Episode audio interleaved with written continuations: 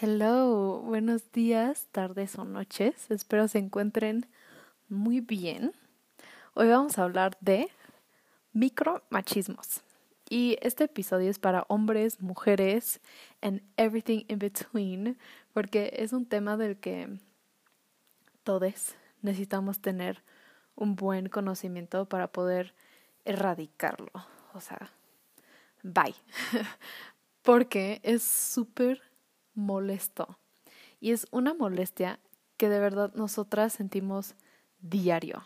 Entonces, siento que es una muy buena conversación em, para tener, obviamente. Porque neta, o sea, es muy difícil yo como pensar. Bueno, ahorita en cuarentena es un poquito más fácil porque no convivo con muchas personas, pero de todos modos siempre con las clases y así siempre sale un comentario que es como de, micromachismo. Entonces, primero, como siempre, voy a empezar con la definición de lo que, o sea, qué es el micromachismo.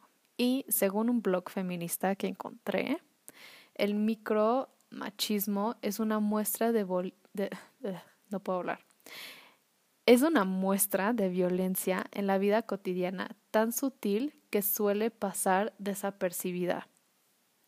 Refleja y perpetúa actitudes machistas y la desigualdad de las mujeres respecto a los hombres.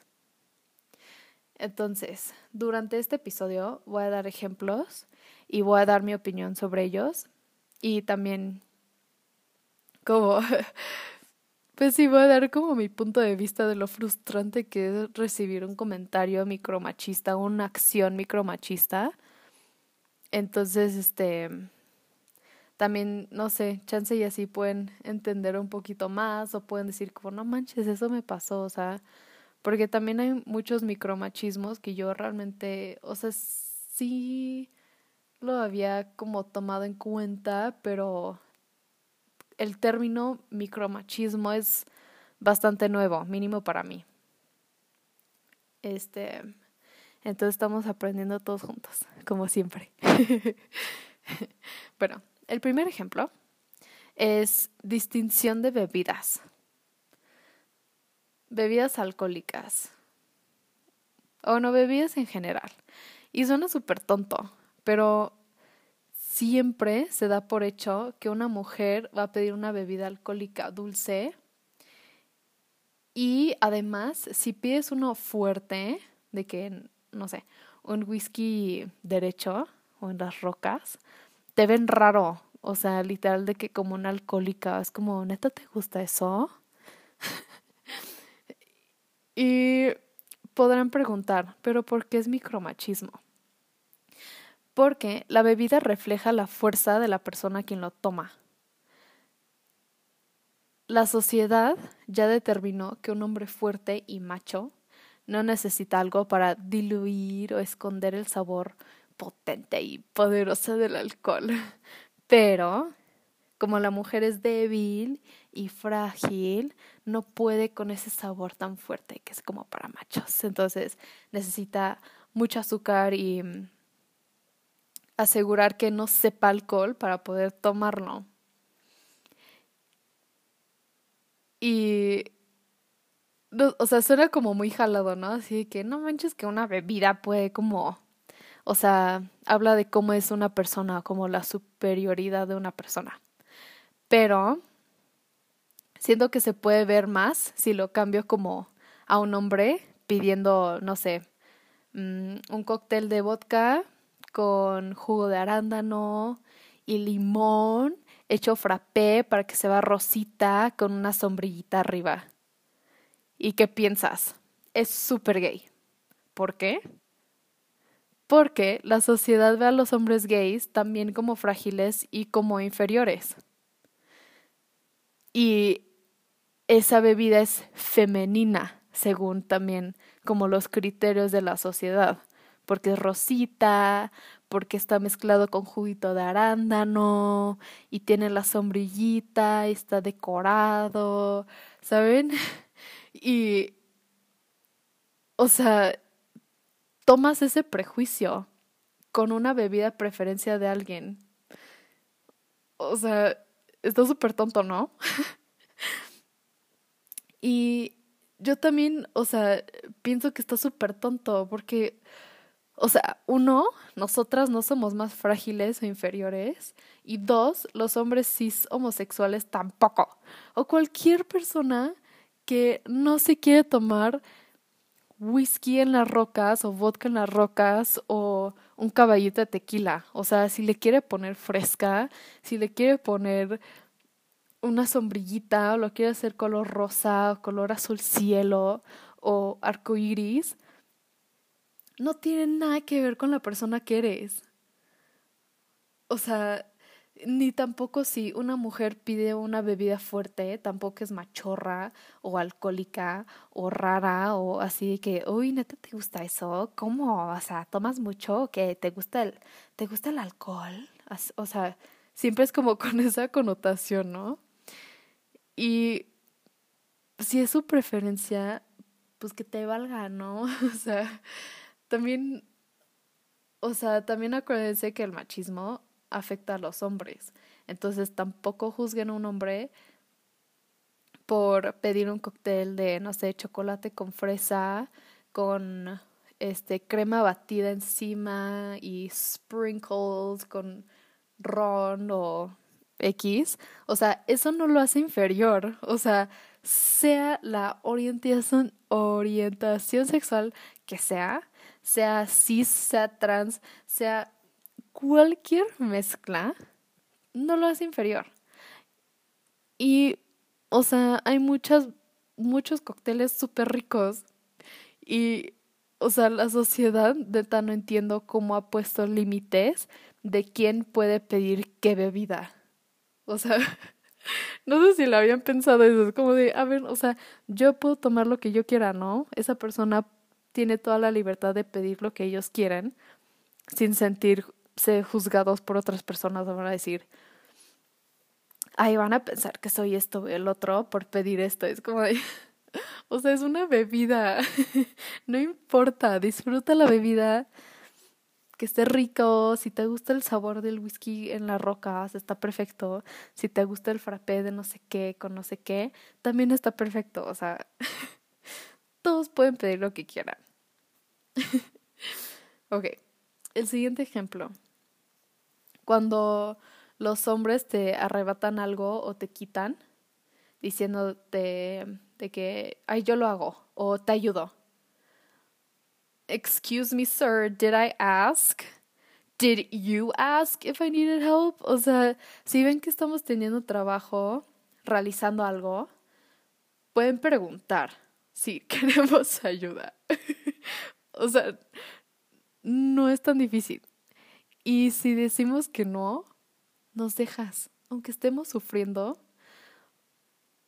O sea, si decimos no, gracias, ok, ahí déjalo. No nos, o sea, de que, ay, no, ya, yo lo hago, te ayudo. No sé, o sea, si, si te decimos que no, respétalo. Y si te decimos que sí, también es súper molesto de que recibir como comentarios pasivos agresivos así de que ay, es que sí sabías que era así, o como cuestionando tu inteligencia, tu capacidad, es como de, o sea, solo si nos ayudas, nosotros vamos a decir gracias y tú dices de nada y ya, te vas. o sea, es súper irritante que estás intentando hacer algo. O sea, pues que estés aprendiendo a hacer esa cosa, o es la primera vez que lo haces, o es como de, ay, yo puedo abrir ese frasco o nada más, o sea, quieres intentar algo antes de pedir ayuda, es súper frustrante, irritante cuando te lo quitan y lo hacen por ti sin preguntar. Y es como de, déjame hacerlo, o sea, yo puedo. o sea, ni te dejan intentarlo, ¿sabes? O sea, como que dan por hecho que no puedes. Y em, otra cosa es, si estás explicando algo, y te interrumpen para como continuar con la misma explicación. Es como de, uy, o sea, es horrible, porque es como de, a ver, o sea, yo ya lo estaba explicando, o sea, sí sé. O sea, por eso lo estoy explicando, o sea, no voy a explicar algo que no sé. O si tengo una duda de algo, pues te pregunto así que, ah, sí, no sé, las fresas son rosas, no sé qué, oye, ¿te acuerdas si son berries o si son X? Ah, son berries. Ah, bueno, entonces, la, la, la. No sé si son berries, o sea, es un ejemplo que me acabo de inventar. Pero, o sea, no interrumpan para como mejorar la explicación o no sé qué es lo que piensan en su cabeza, que no, no tenemos como la capacidad de explicar algo. O sea, neta, me enoja un buen porque te sientes súper impotente, te sientes del tamaño de una hormiguita y te sientes súper insegura. Hasta como que te cuestionas, así que, ay, me interrumpió Chansey porque estaba diciendo algo mal y luego está diciendo justo lo que acabas de decir, pero como es un hombre, como que lo pelan y es como de, uy, o, sea, no sé cómo explicarlo, pero es horrible, se siente horrible, te cuestionas, te sientes insegura, o sea, y hasta luego te da miedo como hablar, ¿no? Y, o sea, hemos estado luchando tanto para tener una voz y luego que cuando ya por fin tenemos uno te interrumpen y, o sea, es como de, o sea, seguimos luchando por esa voz, aunque como por encimita es como, ah, pues ya tienen, o sea, ya tienen trabajos muy buenos, ¿no? Es como de, o sea, sí, pero si neta te fijas muy bien en las conversaciones, te das cuenta que la mayoría de los hombres interrumpen o no ponen atención o repiten lo que tú acabas de decir. O sea, los hombres no son nuestra solución a todo. Podemos literalmente solucionar absolutamente todo sin su ayuda. Absolutamente todo. O sea, lo único que ahorita se me ocurre es la reproducción. O sea, ahí sí se necesita de que hombre y mujer. O sea, como la concepción. Necesitas espermatozoide y óvulo. Es lo único. O sea, hasta ahí. Todo lo demás lo podemos, o sea, somos perfectamente capaces, pero como que todavía no, no les cuadra en la cabeza, entonces sufrimos de ese tipo de micromachismos literal todo el tiempo. El siguiente ejemplo. El mesero o mesera, porque también las mujeres cometemos micromachismos, este, cuando el mesero o mesera entrega la cuenta al hombre. O sea, si son puros hombres o puras mujeres, ponen la cuenta en el centro. Pero si hay una combinación, la cuenta le entregan al hombre, casi siempre. O sea, es del 2020. En México una mujer ya puede tener su propia cuenta en el banco. Y también puede sacar dinero sin pedirle permiso a un hombre. Y también podemos trabajar y ser económicamente independientes, lo cual significa que tenemos la capacidad económica de ir a un restaurante y pagar nuestra comida. Y es del otro, podemos invitar si queremos. Y claro, o sea, obviamente hay veces en donde el hombre quiere pagar porque quiere invitar la comida, porque es buena onda, es caballeroso y se vale, o sea, no estoy diciendo que eso está mal. Lo que está mal es que se asume que el hombre siempre va a pagar. O sea, chance y, no sé, son pareja y la mujer dice como, ah, ¿sabes qué? Hoy yo quiero invitar. O, ah, estamos celebrando mi promoción nueva en mi trabajo, entonces yo quiero invitar la comida.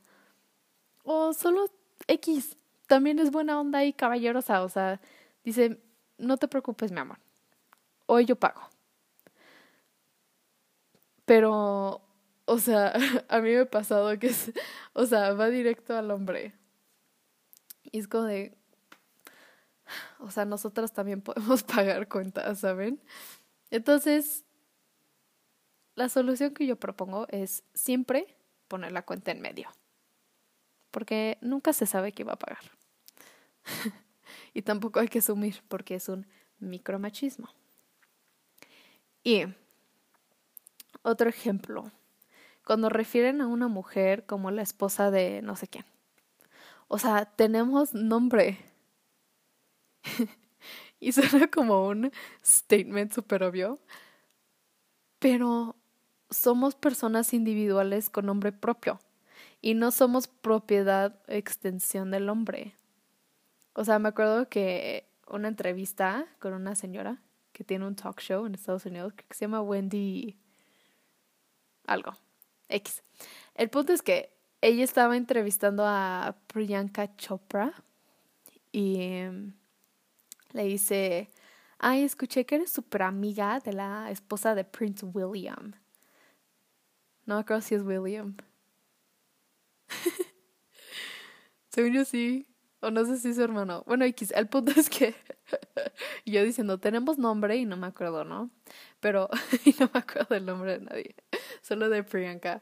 Pero el punto es que Priyanka le dice, sí, soy súper amiga de Meghan Markle, que es actriz y activista y no sé qué. Y, o sea, es como de, ¿Cómo, ¿Cómo dices como, ah, eres muy amiga de la esposa de esta persona? Ay, ¿conoces a la esposa de no sé quién? Ay, ¿viste que la esposa de no sé quién ahora es empresaria de no sé qué tanto? Ay, ¿viste que la esposa, o sea, siempre la esposa de alguien? ¿Por qué no solo somos una persona? o sea, como que o sea, por ejemplo, Meghan Markle es una mujer muy exitosa que tiene su propio talento. Y en cuanto se casó con alguien, ya hablan de ella como esposa de ese hombre. Y o sea, no somos esposas de alguien, somos personas. o sea, si van a hablar de una mujer, no es, ay, es que es novia de no sé qué, ay, es que esposa de no sé dónde, ah, es que estaba saliendo con, o sea, no, di su nombre. Ay, no lo ubico. Ah, bueno, ella sale no sé dónde. Ella es no sé qué. O es como, ay, no, solo lo ubico porque conozco a su esposo. Eh, dice su nombre, que no sé qué, y por eso la conocí, porque ella no sé qué, la, la, la. O sea, todo, todas las personas tienen un nombre y me frustra mucho cuando se refieren a las mujeres como esposa de alguien y no como su nombre que también es un micromachismo. Otro ejemplo. Las mujeres pagan menos para entrar a un antro o en el buffet o para un evento o lo que sea.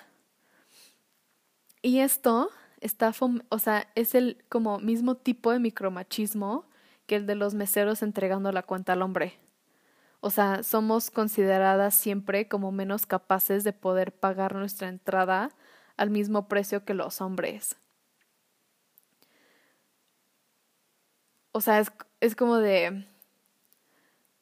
Somos como el producto o el plus. O sea, es de que, ay, vengan aquí, o sea, como que el cliente es el hombre y es como está dirigido a ellos, ¿no? Así que, ay, ven a nuestro buffet, no sé qué, está súper rico, tú pagas tanto y puedes invitar a una mujer por menos. O sea, ¿saben? Somos como la mercancía, como el, el, como la negociación de por qué, como ese lugar es mejor para los hombres. Y, o sea, para esto voy a confesar que nunca me he quejado de no tener que pagar para entrar a un antro. O sea, es como un soy feminista, pero soy feliz no pagando mi entrada. Pero también, o sea, si me piden pagar la entrada, no me voy a quejar, porque, o sea, obviamente si yo voy a un antro es porque sé que voy a gastar dinero, me preparo, me organizo, ahorro, lo que sea, y yo pago lo mío, o sea, no tengo ningún problema. Pero, o sea, tampoco había como pensado en este tipo de micromachismo, porque siempre como, ay, o sea, como que ni lo piensas, ¿sabes? Como, ah, sí, pues, o sea, muy rara vez he tenido que pagar entrada a un antro. O pago menos, o pago la mitad, o X. pero, o sea, como que ahorita pensándolo fue como, no, o sea, no manches, no somos consideradas como el cliente. O sea, obviamente sí es como un plus, pero no están pensando en nosotras. O sea, están pensando en el hombre que va como es como, ah, es que como el hombre siempre invita y el hombre siempre paga todo y las mujeres no pueden pagar nada,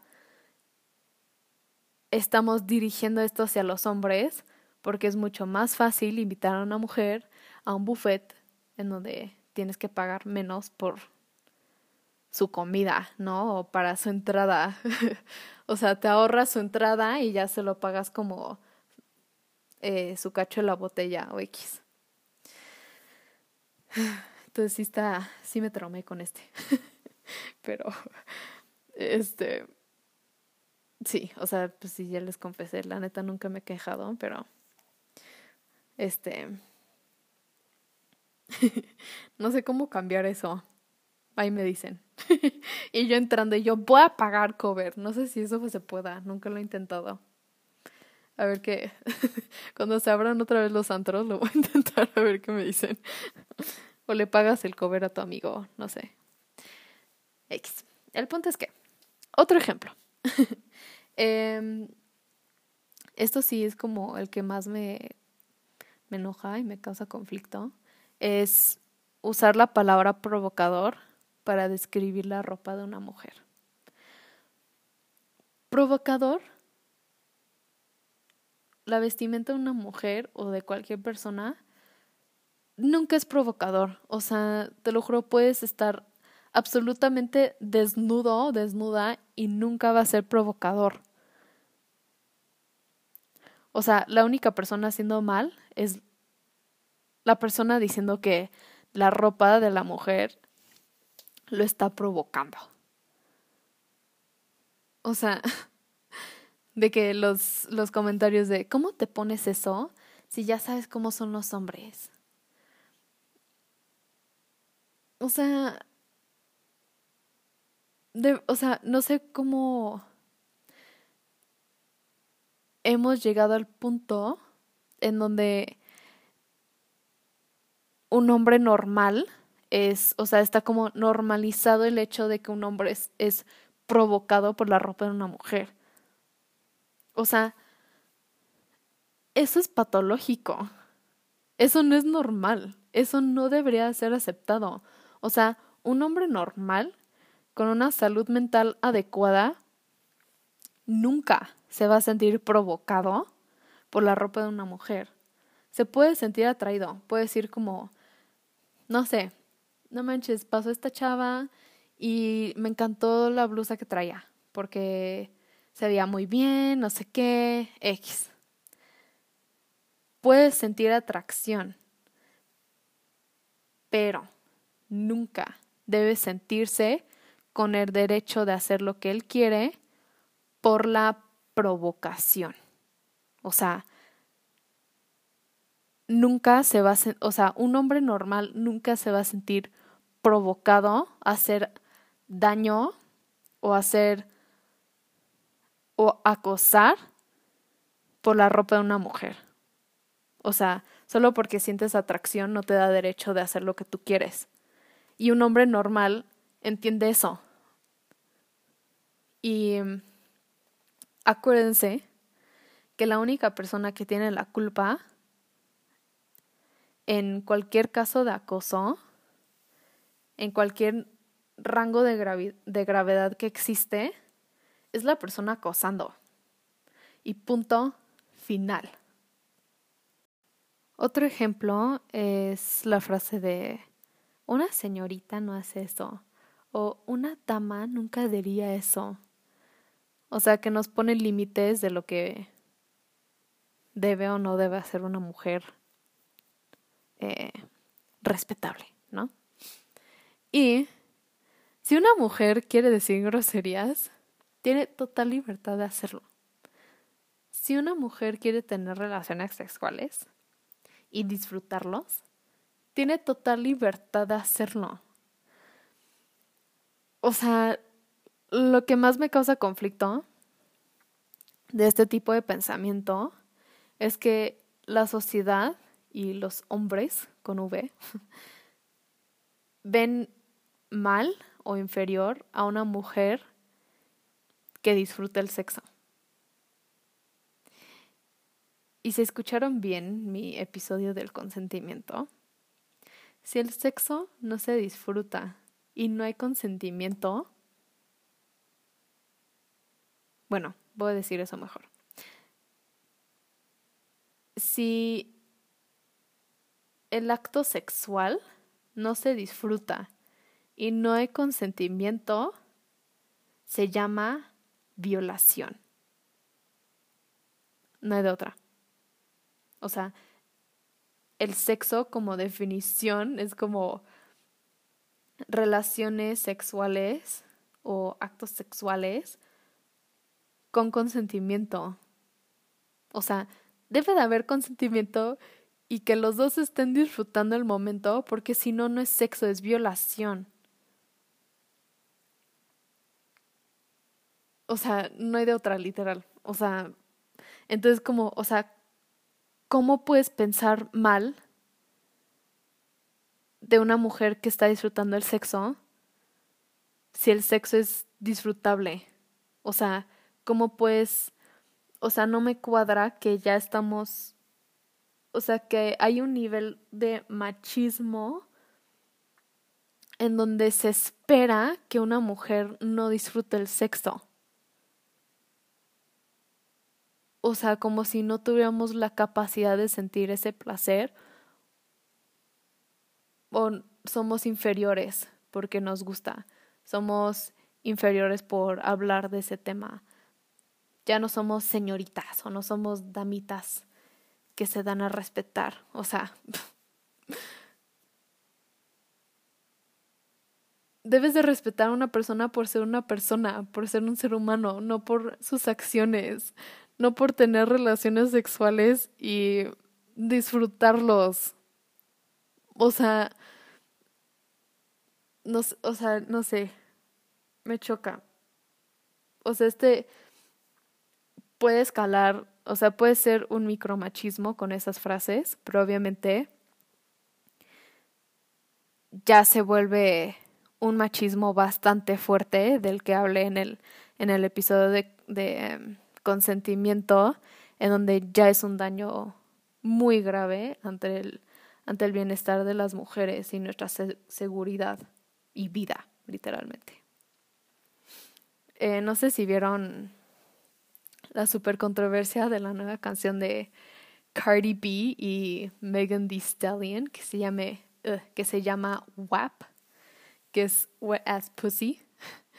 Y todos estaban atacados de lo vulgar y explícito que era la canción. Y es justo este tipo de micromachismo que estoy hablando, o sea, es de que, ¿cómo una mujer puede decir eso? Ahí es que ya saben, Cardi es no sé qué, Megan Thee Stallion, ¿cómo pueden estar diciendo esas cosas? O sea, ¿cuántos años llevamos escuchando hombres diciendo las mismas cosas sexuales, igual de explícitas, cosificando a la mujer, comentarios super misóginos en canciones de rap, en reggaetón, en hasta canciones románticas, entre comillas, porque mm, no tiene nada que ver con el romanticismo. Pero, o sea, nadie decía nada. Mm, o sea, nunca era como, ay, qué vulgar es, este, ahorita estoy como tratando de pensar de, de una canción donde dice algo súper... mm, X. Pero sí, o sea, sí sabe, no sé, Kanye West 100% ay, sí ha dicho algo súper, cosas súper misóginas, pero, ah, de Taylor Swift, de que, eh, dice, for all my, for all my south side that know me best, I feel like me and Taylor might still have sex. Why? I made that bitch famous. Y luego, for all the girls that got dick from Kanye West, if you see him in the streets, give him Kanye's best. Why they mad they ain't famous? They mad they're still they're still nameless. está bastante explícito eso. y son muchas otras, o sea, muchísimos otros hombres que dicen cosas hasta peores en sus canciones. Y es como, o sea, el super ejemplo del double standard, que Cardi B está hablando de su wet ass pussy y no sé qué, y está hablando de cómo ella y como Megan Thee Stallion disfrutan del sexo y las cosas que disfrutan hacer en el sexo y todos las atacan. O sea, nosotros también tenemos el derecho de hablar abiertamente del sexo si es lo que queremos hacer. Y no nos hace inferiores y tampoco nos pueden decir de que, ay, eso no es de señoritas. O sea, la única que puede decidir qué le gusta hacer o no y qué es lo que va a hacer o no o qué es lo que quiere decir o no es la propia mujer tomando esa decisión y nadie más.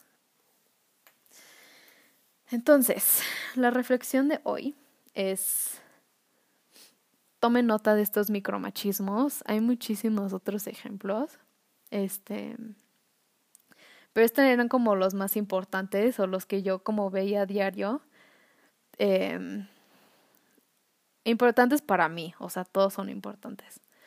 Pero, este, como que los que más me resaltaron porque eran como los más relatable para mí en, en mi vida, ¿no?